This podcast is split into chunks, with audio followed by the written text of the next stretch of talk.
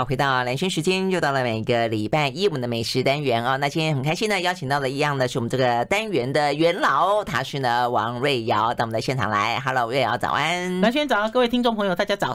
好，呃，这个呃瑞瑶呢，他处于这种嗯确诊了之后呢，开始呢就毛起来，觉得自己有无敌星星，对不对？就到处吃吃喝喝。我觉得你最近是毛起来吃，毛起来喝，把之前的补起来啊，是这样的想法吗？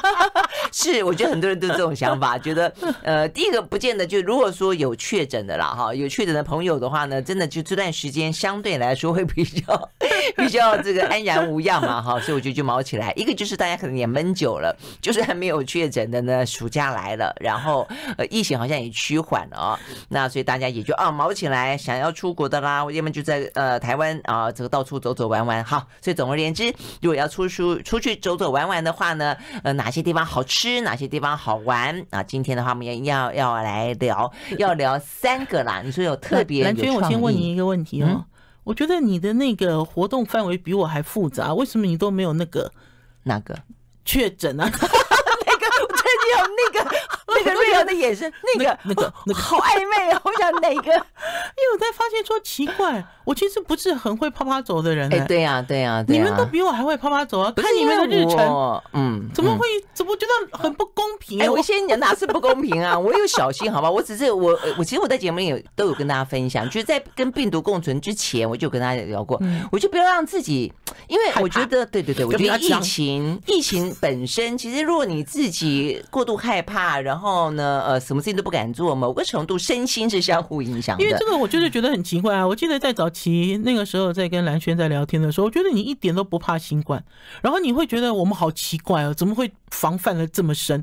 可是我们防范这么深，确诊了，然后不在乎的人都没事，这公平？我叫做科学防疫呀、啊！哎，比方说没有啊，因为我像像我妈，就我每次要去看我妈的时候，我都担心我会。万一我什么症状感染会传染给他，所以我其实都很小心。我只是说，比方说我去看电影，我去看电影，那我就戴着口罩，然后我就带着酒精，然后我就不喝，我就不喝任何的饮料，不脱口罩嘛。你还敢去看电影？我是最近就去看电影。我其实是最近《捍卫战士》我才跑去，真的是憋不住。然后呢，我还真的脱口罩喝可乐吃爆米花，我很大胆哎。所以啊，那如果你那你这样不确诊才怪。我好爽那天看电影，然后之后我想说，嗯。好像怪怪的，对不对？其实不应该这样做，就是安安静静去看电影。现在疫情比较趋缓一点，当然可能好一点。但是啦，我是真的觉得，在你可以去公众场合，但是你相对来说，你的口罩尽量就戴着，然后不要在公众场合吃东西嘛。因为你知道吗？这个新冠疫情。最主要都还是飞沫传染呐，你干嘛脱口罩？摘下来啊？那你怎么喝？我之前没有，我说那个捍卫战士那个是例外的，就之前我都没有，都很乖啊。之前试菜也都你知道都很谨慎啊。可是因为你试菜，你总要脱口罩，否则你怎么试菜？而且我其实我很知道我我确诊，就我染疫到底是哪一场餐会？是啊，那件事我是很确定。所以我觉得你这还是很可怜，有职业伤害就是了，因为你非得要脱口罩啊。对啊，那我可以做很多事情不用脱口罩啊。哦，好吧。好啦，所以总而言之，我觉得要有正确的防疫观念，就其实还是可以一样轻松快乐的过日子。好，所以呢，现在呢，呃，瑞雅就轻松快乐的过日子。试菜，试菜，对，试菜呢，而且有几家听起来蛮好玩的，蛮好玩的店，就是蛮新形态的，蛮复合式的。第一家，尤其是。刚刚瑞尔一开始跟我说，你知道吗？有一个是王晨彩霞开的法式餐厅。我说王晨彩霞，王陈彩霞夏姿啊，非常有名啊。他不是时尚圈的，你怎么跟时尚圈？一件外套都十几万。老实讲，王晨彩霞我还认识蛮久的，因为以前我在自由时报负责的是消费版。那所以，我其实对于王晨彩霞，你也是跟时尚流行是有沾上边的，何止是还很紧密的？看不出来了，看不出来，外观上完全看不出来。我记得，我记得王晨彩霞，王晨彩霞那个夏姿的外套衣服都不便宜，而且王晨彩霞在巴黎非常有名。呃，可是因为王晨彩霞，我要这样讲了，王晨彩霞开餐厅的那个点哦，我十几年前就去过了，那个点是一个礼品点。好，因为王晨彩霞有在经营茶，礼品啊，对，茶的啊，糕饼的这些，因为有的人会去跟王，一直都有吗？呃。据我所知，那个点十几年了。哦，这样子啊，哦、啊，都在卖台湾的好的东西，茶叶也是好的糕饼。哦、然后我在想，他们因为专攻礼品市场，是因为他做的是衣服，有的人是因为而且它是一个，它是一个比较中国式的，嗯，有中国元素的，的，对对对，东方元素的这些。嗯、那个谁，那个齐云最喜欢穿他的外套。哦，其实走到哪里都是穿王城彩霞、王太的外套啊，哦、很亮眼、很抢眼啊。嗯嗯，对啊，因为他那个礼品点，老实讲，我以前我记得我十几年前就在那边喝过下午茶。他一直都不是一家餐厅，就那个点是一个很老的据点，在东区。嗯，那可是呢，他只卖礼品，只卖茶，有顺便卖衣服吗？没有没有啊，没有。就那个地方，而且那个地方都做的这样暗暗的。哦，很有气质，就他的每一个茶罐，你不是最不喜欢暗暗的吗？不是不是，他每一个茶茶罐呢，都用灯这样从后面打，打那种雾光，这样子，好，就很有气质那个地方。然后，可是因为呢，在几个月前呢，他的公关有联络我，然后就说要请我去试菜。然后因为我自己觉得啦，我觉得因为台湾的餐饮界蛮有趣的嘛，就像刚才我在跟蓝轩讲说，我我要介绍王城彩霞的这个彩彩食茶。他这个店的名字叫彩彩食茶，对的，这个店的法国餐，兰萱就有一点卡住，嗯？嗯，王城彩霞是 转不过来，对，就转不过来，因为尤其从王太的口中，我觉得应该讲很多美食家怎么讲是不是？时尚差，对？对对。所以他一开始来跟我约的时候，我第一时间我都没有反应，他其实是换了菜单之后的第二次再来约我，我才有反应。有反应的原因是因为我觉得说啊，你要认真做，因为大家知道现在有好多人做事都是。用一种秤啊，沾酱油啊，哈，你知道就可以啊，我就反正就一起来投资啊，哈，然后如果今天可以就一炮而红，不行就算了那样子的想法，嗯，所以等于是试菜越来越严谨了，哈，就因为我也不想，哈，就是你如果没有要专心做，我也不用专心吃嘛，是不是？我觉得态度上是这样，那就之后我就跑去试菜，试菜之后我其实很吃惊哎，吃惊的原因是因为呢，呃，王太呢认真找了两个。呃，米其林一星餐厅的主厨，这两个都曾经待过米其林一星餐厅的主，都做过主厨。然后呢，来到这边呢，把这种正统发带进来。可是除了正统发之外，大家知道吗？因为蓝轩跟那个呃，Sinasera 就是台东的那个 Sinasera 二十四的 Nick 很熟，你就知道现在年轻的厨师哦，他们其实手法都很正统，可是他会想办法哈，把台湾元素加进去。可是做的不是台式料理，你不要误会了哦，你不要说你吃了一个，因为以前。早期他们会会让你觉得好像在吃台式料理的法国餐，有一个这样子的一个，说好是融合，也可以讲说是混血儿，对不对？可是现在不是，现在等于是这个法餐或西餐又进到另外阶段，就他做的都是非常传统的法式大餐，可是你会吃到看到，好，你知道一些食材的元素放在里面，然后不违和。嗯嗯，然后也非常有个人的风格，因为都在强调主厨的个人风格。哦，那因为他是双厨联手，现在台湾好流行双厨联手。双厨联手的真正目的就是我一定要拿下米其林星星。好哇，OK，米其林星星哦，就一开始就那么有企图心就是了。他其实一开始就锁定那双厨呢，都是呃，应该是讲说都是呃，有的是一主一辅，然后有的就是变成一个很强的团体。那呢，这个王晨彩霞呢，挖了这两个人来，一个叫路易斯，一个叫 Leo，然后他们也带来了哈。呃，也这两个本来就认识吗？本来就认识，而且之前就有合作。然后他们也带来了他们之前一起合作的甜点师傅，叫 Miranda，一个女生。哦。然后呢，所以他们出的餐，老实讲，我很吃惊哎。我我只有一个东西哦，觉得怪怪的。因为呢，他们把餐设计好了之后，因为他们之前有设计一些菜让王太师吃嘛。然后这一次他是把它组成一个非常完整的套餐套餐，我就跑去吃了。吃完之后，我只有一个疑问，嗯，我说为什么去？整道餐你没有上一支酒呢？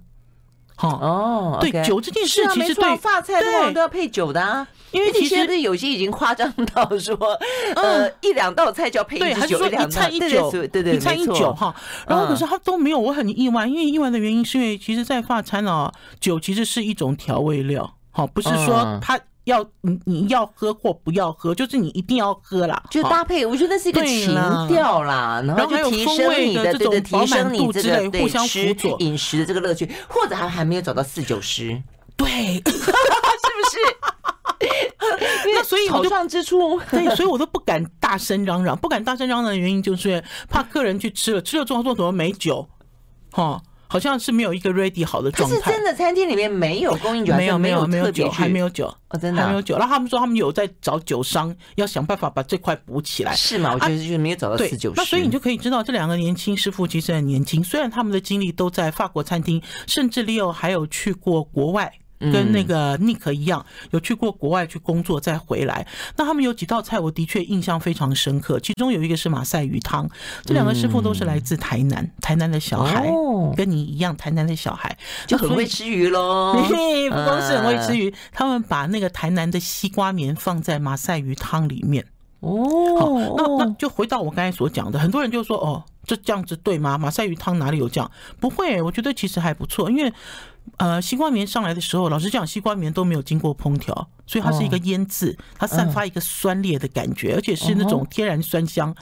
你开胃了啊，然后呢，你再吃这些海鲜，而且还把它编得好漂亮，就是那个盘子里哦，我刚才有讲说，因为它做的是正式法餐，嗯，所以盘子里摆得非常美啊。那我们以前早期在看这个摆盘的时候呢，以前早期啦，很早的时候，你就会讲说，你盘子怎么没有排满啊？怎么只排一半？就是他其实有一些风格，人家留白嘛，对，有一些意境，有一些留白，很漂亮。对，然后这个西瓜棉在里面，我就觉得他扮演了一个画龙点睛好的角色。嗯嗯，我觉得那都是吸纳的那个北欧，是那个丹麦那一家嘛，对不对？嗯，你丹麦那家摆盘那。摆点点像日本的枯山水一样，有没有？对，一点，真的一点点，就只有一点点。然后盘子那么大，中间摆一点点，还要放一点苔藓。你讲枯山水，我笑出来。来，我给蓝轩看这张照片，像不像？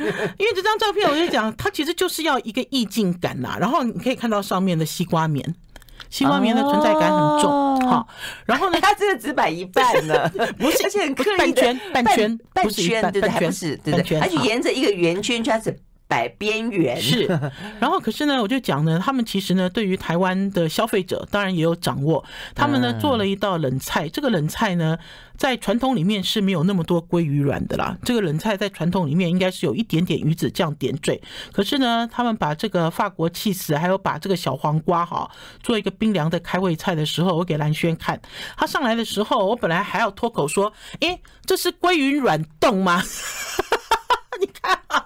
哇，哎、欸，真的密密麻麻哎，全部都铺满了鲑鱼卵哦。然后，所以是薄薄一层吧，不会很厚吧？没有没有，它就是铺满。然后下一张，下一张就是我翻动它，还是上一对。很多哎，真的是蜜啊！然后上面放了几个绿色的叶子，它其实薄荷呃，是不是马鞭草、薄荷之类的，就这种香香的了哈。然后橘色配绿色，对，然后还有它有法国起司，然后有小黄瓜的元素，所以很凉快。然后我就问了这个主厨，我就问说，哎，这个菜是你们是分别做还是共同执行啊？嗯，他们就讲说，呃。有有有会共同讨论，可是这道菜我记得是 Leo 做的，他这一整道都是鲑鱼卵，然后去拌 cheese 啊，嗯，哦你这个拌过以后，cheese 就起来了。有没有鲑鱼卵？有没有这么多？有有有，哎，所以里面还有其他的一些组合啦，否则我就就好像我去日本的时候，我去过他们的菜市场，直接买一整盒一顿饭嘛。一整盒，鲑鱼卵，他们菜市场卖的好便宜多，我就第一次发现啊，原来鲑鱼卵在装在透明的盒子里面直接吃，我就那一次就很贪婪的挖着吃，当零食吃。可是你知道，他知道台湾消费者喜欢这样子的感觉，嗯，好，那你你说它是日式料理不是？因为当你一吃的时候，它其实就是法式的东西。然后我再给看蓝，我再让蓝轩看一张照片啊，这到时候会再放在那我们的粉丝页下面，让听众朋友看。然后这张就是呃。呃，王晨彩霞非常喜欢的龙虾面，这个龙虾面呢，在呃今年，因为他们是今年才到这家餐厅才才，哎，我发现这两个主厨的美感，他们喜欢放半边，放一边留白，对对对，喜欢留白。然后呢，这道龙虾面哈，龙虾手工面有一个感觉，哈，这个感觉呢，就跟他之前呢也有一道菜一样。如果呢你们有看这个乡土的这个撒狗血的连续剧哦，就知道什么叫做爆菊拳。哦，我其实吃到了这两个主厨的菜哈，其实有几道菜就会让我深刻的感受到什么？感受到他在上菜的时候，就是用一个爆菊的方式。捏什么？捏橘子，这道里面就有很强烈的柑橘汁，就是橘子汁、橘子皮，甚至是橘子精油这样子的感觉。哦，这样子啊，很有趣，非常有趣。挤柠檬或者莱姆，它是挤橘子的味道。而且我觉得，即使他用挤柠檬的方式，也是爆柠檬泉，就总之是有皮的那种香气，就是哎，这样子很棒啊！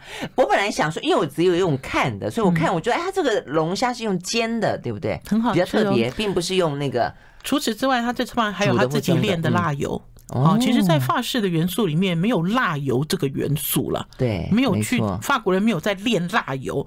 可是呢，他有几道菜呢，就把这个元素放进去，还不错。好好好，那我们先休息会儿了。I like 好，回到蓝轩时间，继续和现场邀请到了王文瑶来聊好吃的、有意思的新餐厅了哦。那这边讲到的是呢，结合了时尚、呃流行以及呢餐饮美食哦。那是由王呃这个王陈彩霞，也就是夏姿的老板，他所投资的呃开的一家法式餐餐点，所以他等于说他自己的这个品牌红到了欧洲，红到了法国。那么为什么再把法菜带回来了台湾啊？所以做成了另外一种的融合，也融合了更多呢台台湾的呃食材元素在。里面嘛，哦，所以刚刚看到的，呃，是蛮漂亮的这个龙虾汤，很漂亮啊。它其实每一道菜都做的很漂亮，而且关键是在于味道。嗯，因为呢，两个年轻师傅呢，呃，我们吃完了之后，他们出来跟我们聊天嘛，他就开始讲酱汁，因为法餐的灵魂其实是酱汁。对。可是这个酱汁呢，呃，应该是讲说它其实是不同的国家不一样的这个手法。他们在法国都喜欢层层叠叠，味道层层叠叠，然后呢很复杂，可是很复杂之间，它要做的很平衡。然后你要又要捕捉得到它的味道，那所以我就问了一个问题啊，因为我我请他讲解几道酱汁哦，他们两个哦讲的好兴奋，然后我就讲说，你觉得客人都能够捕捉到你们所放进去的每一个元素吗？就你们这样子做这件事情，其实是未必吧？对，就有意义吗？但是综合起来到达某种平衡跟好吃，可能就就是它的意义了吧？哎，像你一样要吃得出什么？像瑞阳刚开始我跟他去吃东西，每次啊这里面有什么有什么有什么。么 我想说，我吃的我一头雾水，有吗？我只说，嗯，整体吃起来好吃。对啊，整体吃起来就好吃的啊。然后我就问他，他们就讲说，只要一百个人之中有一个人吃得出来，就觉得有意义。因为我也我也不见得，不是我也不见得吃得出来。可是我听到他在讲的时候，因为他其实里面放了一些东西。我举例了哈，就比如说他用苦茶油做了一个油醋酱。哈，老实讲，我没有对于苦茶油有比较强烈的感觉，因为他选的是好的苦茶油，那所以没有所谓大家认知的苦茶油有一个苦。苦味有一个蒿味，嗯，苦茶油只要打开来不赶快用就有蒿味哈，嗯，然后它的颜色也很浅。那么它呢，它做了一个像类似这种，我刚才讲说做成酒醋，可是他又觉觉得酒醋不够有特色，所以他又放了新鲜的柠那个葡萄进去，所以我吃起来很像一个果酱。好，就因为它有新鲜葡萄啊，所以当我在吃它的酱的时候，我会觉得它很 fresh 是没有错。那可是跟他在聊天的时候，他就在讲苦茶油、苦茶油的这件事，我其实是完全没有办法抓到了。嗯，因为我就是没有办法抓到。我就讲说，哎，用其他的油，一般其实有好多高级餐厅听众朋友，你们都不知道，他们用的油好烂，等于是他用这些油，你没有感觉，你也不会感激他。好，嗯，那所以等于是有一些东西，我听到他们在讲的时候，他有蛮有心的，因为刚刚特别强调说台湾食材。那对于台湾来说，假假设相较于欧洲的顶级的橄榄油，那台湾就是苦茶油啊，嗯，对不对？所以等于是他会想到这样子的元素，然后放在里面做一个油醋酱汁，我觉得是很厉害了。然后还有就是呢，我刚才在跟蓝轩讲，那天呢我在吃他们的主菜的时候，哈，它有两种可以选嘛，一个是鸭胸，然后另外一个就是横膈膜，我要。稍微讲一下这横膈膜哈，横膈膜它虽然讲的是和牛横膈膜，就是好的，可是你知道吗？我十几年前那个时候，美国肉协邀请了一批记者去美国采访，我们去到了那个美国的纽约的那个肉品市场，就是屠夫宰牛那个地方，然后就直截了当就在聊天。聊天的原因是因为呢，菲利跟乐眼、沙朗这些好的部位，纽约客美国人呃基本上都负担不起，好，这些都是拿出来外销。好卖给我们，好赚外汇用的。那美国人呢，最常吃的这种像类似排的，就还有个牛排形状的肉，在那一年十几年前我们去采访的时候，他们就说他们都吃横膈膜。然后我还去纽约的几家非常有名的几家牛排馆，特别去点横膈膜给我们吃。十年前哦，因为那时候美国肉协就希望。我们能够知道，就是你一头牛啊，使用的一个趋势嘛，怎么样？对哦，哎，所以你十几年前就吃了。我后来知道横膈膜是在日式烧烤店，最近这些年才有横膈膜，薄的对不对？对对对，很薄。可是我在美国吃是一片厚的大的，而且很大一片呢。吃吗？它其实是整块像牛排一样吃哦。它其实是对，你就切嘛，哈，它其实像一个内脏，它其实就是一个内脏，它有一个内脏感，味道很重。然后最重要的是呢，呃，它的质地也不像牛排的这个瘦肉，质地有一点点混合，像牛肺。好，就是肺脏软软的，对软软的感觉。那我其实最吃惊的就是，这不是我最近第一次吃到横膈膜了，就等于是台湾。我感慨的是哦，台湾哦，大呃，大家知道最近哈，台湾也都买不到处女裙了。大家知道为什么吗？我那天在跟大鹏湾食堂的秀珍聊天，真的吗？我还会吃处女蟳。处女裙贵到不行，为什么？因为呢，呃，澳洲龙虾不进口到中国大陆了，中国大陆找到了替代品，就是东南亚的处女裙。嗯哼，所以处女裙呢，现在大量销到中国大陆，而且价格非常好。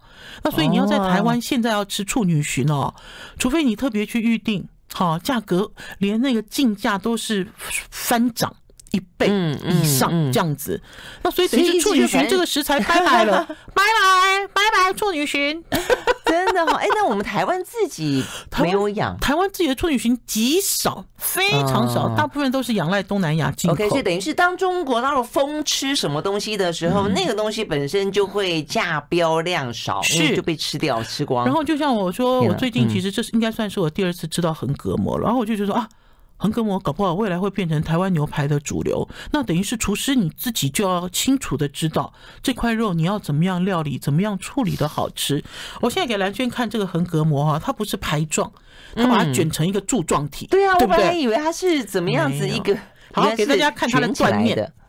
你看，它其实它的生熟度处理的非常好。哎，可是它这样子有点像组合牛肉的感觉哈。哎，就是这样子嘛，它等于是把它弄起来，因为它的组织的关系。啊，但我们对组合牛比较是一个比较负面的说法，但是它这个就是摆明告诉你，它就是它就是横膈膜，但是它处理的生熟度很特别。然后还有就是，他想要让这个横膈膜的味道不要那么强烈，他自己呢设计了几个独特的一些香料啊，还是一种有这种呃花椒的酱汁啊来搭配它。然后最后我要让蓝轩看这个甜点，因为但但是为什么刚刚突然跳到去讲那个处女蟳？是因为我们的牛肉现在也，我们现在台湾牛肉今年就已经涨三次了，这样子吗？对，哦，抢不过，我只能讲哈。所以横膈膜的牛肉有相对来说比较便宜一点点，是不是？我相信它要便宜，一定要便宜了，因为它本身在国外本来就比较便宜。可是因为我们它市场性没那么强，就是了。我们那天吃到这块，它强调是和牛的横膈膜，哦，好，搞不好有高级一点点，哦，好，对不对？好，是 OK，了解。好，甜点，我觉得听众朋友应该要有一个概念，这个概念就是我们会为了未来会面对一个高水准、高价。好，就是物价对高物价的生活的这件事情是不可避免，势必是不可避免。或许大家会认为说，新冠恢复正常之后，很多东西会会恢复正常。好，其实很难，哈，非常难，因为。呃，不是你想要恢复正常就要恢复正常，不是说货运正常它就正常，没有这回事哈。嗯，来，我要让蓝轩看最后这个甜点，这个也是我那天哦一定要看这个甜点师傅的原因。这个甜点师傅也是个年轻的女孩，这三个主厨哦都不满三十岁，哎，三十或三十出头。他这个其实看一下千岛酱啊，它是一个西瓜三重奏。哦，他用这个台湾西瓜哈打成了这个泡泡，然后把西瓜呢切成了丁哈，拿去真空包好，然后西瓜汁呢是这个颜色，西瓜冻哈，西瓜冻对，把西瓜做成了三四种类型，好，就三四种都是以西瓜为发祥的类型，漂亮哎，对，然后做成了这个甜点，吃起来非常好吃，而且你看这中间绿绿的，它做了一个平衡，它呢用了一个是奇异果吗？用了一个罗勒冰来做一个平衡。就等于是，如果你今天全部都是西瓜，不管它西瓜，你做的是西瓜冻、西瓜汁、西瓜泡，还是西瓜棉冰什么之类的，对不对？它永远都是西瓜，可是它给了它一个辅佐，罗勒的味道，对，一个辅佐的味道。那所以我自己觉得很精彩。好，然后我自己吃了这份餐，嗯，之后我觉得呢。呃，王神彩霞是玩真的啦，嗯，好，就是他们想要做好的发餐是玩真的，嗯、这也是为什么一开始跟这个年轻师傅讲，我说哇，你们这样子的开价，然后这样子做发餐，呃，我相信王太应该给他们很大的空间。嗯，对不对？是是没错，应该给他们很大的空间，才可以让他们这样挥洒。是啊，所以你说这家叫采采什么？采采时茶，时茶，嗯，喝茶的茶，对，OK，好，采采时茶，好，我们休息再回来。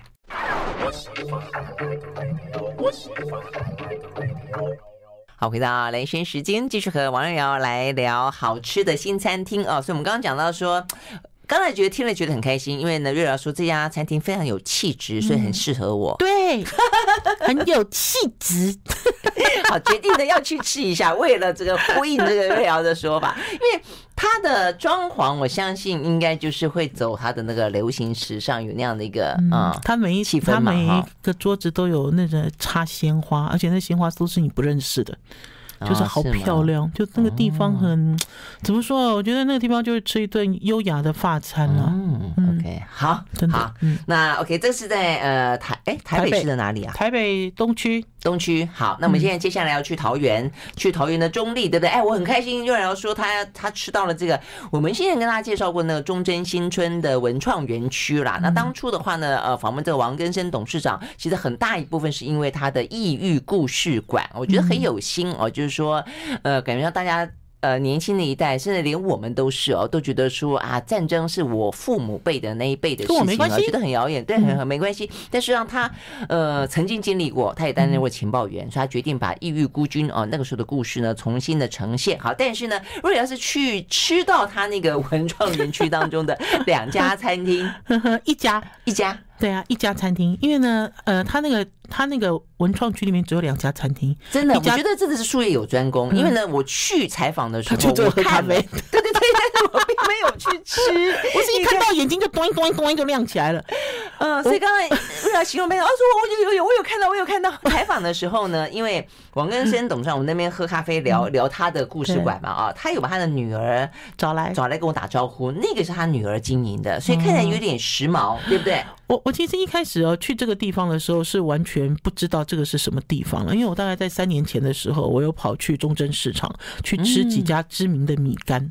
那个时候我记得那时候我有上我们那个蓝轩时间跟大家分享，就是我吃了好多米干，就像我想一口做气，就跟以前在做美食记者一样，每次都是用这种地毯式的方式去搜寻在地吃个八九家就是对，就搜寻在地最好吃到底是哪一家，因为 always 都是人家问说最好吃是哪一家，你说。最好吃是哪一家？你知道，大家都要跟你 PK，每一个人都是头头是道啊！你没有吃，怎么跟人家头头是道？你如果只有吃一家，怎么头头是道？啊，所以等于说，我记得三年前，如果我没记错，可是我三年前我不记得有一个文创区，因为三年前它这个入口处有一个很老的蛋糕店，这个很老的蛋糕店，我们三年前才经过那个蛋糕店，它现在入口处就是在这个蛋糕店旁边一个窄窄的路进去，然后另外一面是一面砖墙啊。为什么会发现这家店？是因为我那一天跟宝师傅去南。方庄园度假，安岳宝师傅有一个呃，算是爱徒啦，玉山哈，一个企业家，他们夫妻两个人住在桃园，那我们就都去桃园，然后他们就说，哎，师母，我带你去探秘，因为他知道我最喜欢探秘，然后他们每次都用探秘来勾引我，就他也没去过，然后就是看好不好，啊，所以就带我去，去了之后我说，嗯，我说这里什么时候变成一个文创区啊？而且这家餐厅叫做饮食盛堂，瘾就是上瘾的瘾，哈。饮食盛堂，它的这个英文名字是写 Coffee and Bistro，好，它其实是一个餐酒馆。我讲，那个盛堂有它道理，有点像那个盛唐教父。日本不是有个漫画叫《盛唐教父》吗？因为它那个。那个呃，餐厅有点像教堂，它就是教堂啦，对不对？它就是以前哦，中正新村的老教堂，可是它以前没有那么美，因为它有把以前的教堂的照片放上去。它以前就是一个，就是一个像类似办公室那样。那可是它现在它把这个屋顶，就是把这个呃，算是夹层掀了，好，所以它才出现一个 V 字。有没有才会有一个教堂宽阔的感觉出现？对。然后呢，他们呢，就是因为他以前前身是教堂，所以他把它改装之后，也把它改装成教堂，而且非常夸张的改装。因为呢，你大门推进去，一抬头就是一个十字架，而且亮光光，有光洒下来。人家那个是走安藤忠雄的教堂 feel 好吗？对。他用光之教堂，你知道吗？就是十字架本身，它不是一个实体十字架，是透过光进来看成一个十字架。然后你回头有彩绘玻璃。是，而且在外面看不见彩绘玻璃哦，一定要推开大门回头，就是刚才蓝轩讲的，就是透过光影，那否则你在外面看它就是一个，你知道，就是有一个像是那种倒 V 顶的一个餐厅这样子的感觉。所以我也觉得它很漂亮，但是我没吃。它把它改的好漂亮，而且进去之后，它的窗，蓝娟不知道有没有发现，它的每一个窗都把它拉长，变细细的。这种窗子，它的感觉就更像教堂的这种氛围，欧式的这种氛围。那我们那天就像是探秘一样进去啊，然后它真的有一个有一个吧台，而且呢，我其实一开始在吃的时候，我并不觉得它跟这个阿美米干有关，因为呢，这个文创区都是跟阿美米干有关。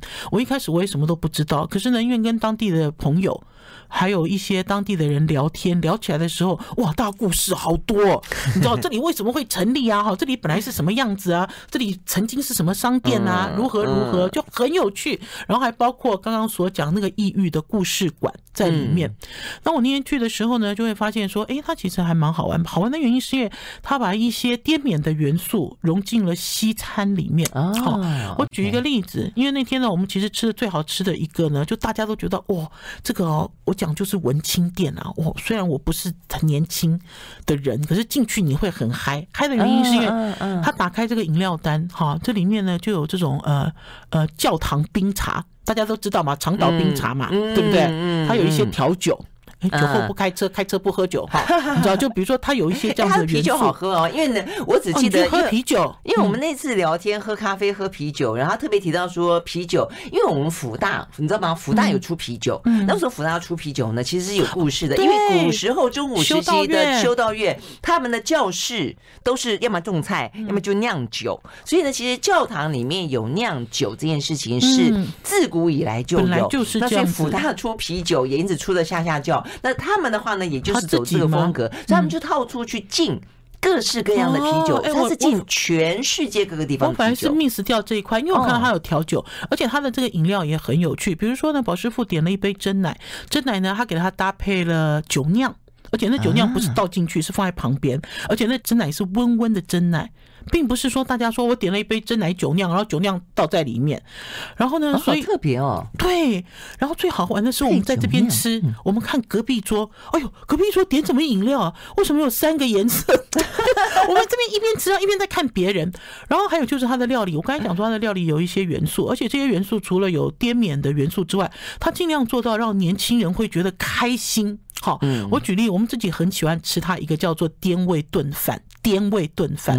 然后这滇味炖饭拿上来的时候，上面就是满满的气势，好烤的这样焦焦，你怎么挖都怎么拉丝。然后里面一开始你看到，你以为是番茄酱炒饭，不是？好，它这炖饭里面其实就融合了一些辣的元素。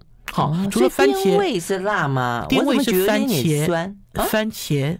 酸茄对，嗯，还有这些东西，那所以它吃起来很好吃。然后他还会把这个牛干巴，好，就是这个他们这个呃滇缅人保存牛肉，等于是他们的牛肉干呐，做成沙拉，沙拉里面还放了 cheese，，还淋上了芝麻酱。然后他们甚至把豆腐乳，还有把没有熏的腊肉拿来做成这个披萨，你知道？所以等于是我们在点菜的时候哈，你好像有一种哎。哦，哎，探险探秘，好，然后甚至于是它的甜点，它的甜点有一个甜点，我建议大家一定要吃，好，它叫做酥麻，就是酥子，酥子就是紫苏的紫，哦，紫苏的紫去做的冰淇淋，然后还有做这种冻冻，然后另外一个是黑芝麻，黑芝麻做成冰淇淋跟做成果冻。好，最重要的呢，它在上面呢，好像在做这种蛋卷的手法，做了一个星星。你刚才讲的是同样一道甜点，对，有酥有麻有星星，哦，好漂亮。因为蛋卷哦，在做的时候软软的，就等于是一个可丽饼皮软软的嘛，你给它塑形，它就会变硬，它就把它塑成一个万丈光芒的星星，看起来有点像是那个自自由女神的那个那个。光芒，对对对，那个头头盔的感觉，有没有很有梗？所以等于是讲说，我虽然不是文青，我虽然不是年轻人，我对于这个饮食盛唐的装潢，它的料理。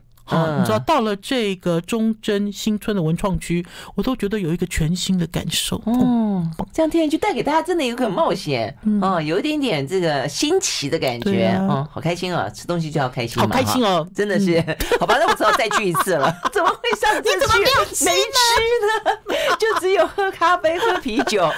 OK OK，好，休息再回来。I like 好，回到蓝轩时间，继续和现场邀请到的王文瑶来聊天，聊这些有趣的新餐厅哦。所以刚刚一开始讲到是台湾食材进到法菜，接下来是讲到滇缅的味道进到了西式，西对西餐的料理，在这个中正新村。那最后要聊，呃，我们台南非常非常有名的阿霞。嗯，阿霞是来台北了。对啊，阿霞其实是来台北做快闪三个月，而且呢，邀请他，快闪呢，他还真要快。嗯，而且邀请他的是一个一个单位，这个单位不但找了阿霞来，也找了表演团体来。然后他们所在的地方是在松烟文创区。因为呢，那天呢，呃，去参加了他的记者会。我真的很少很少参加记者会，可是那次真的是很想看呐，因为只有记者会他才会把全套展演给你看。嗯，那天还看到了那个金马影后。陈淑芳啊，啊，就那个，陈淑芳跟我妈同岁耶。八十几了吗？所以我常常以这个鼓励我妈。你看人家陈淑芳，哎，人家那个陈淑芳 都还这样子活力。陈淑芳阿姨哦，一路走一路打招呼，一路笑，不管你认识不认识，要不要理她，她都跟你笑眯眯打招呼。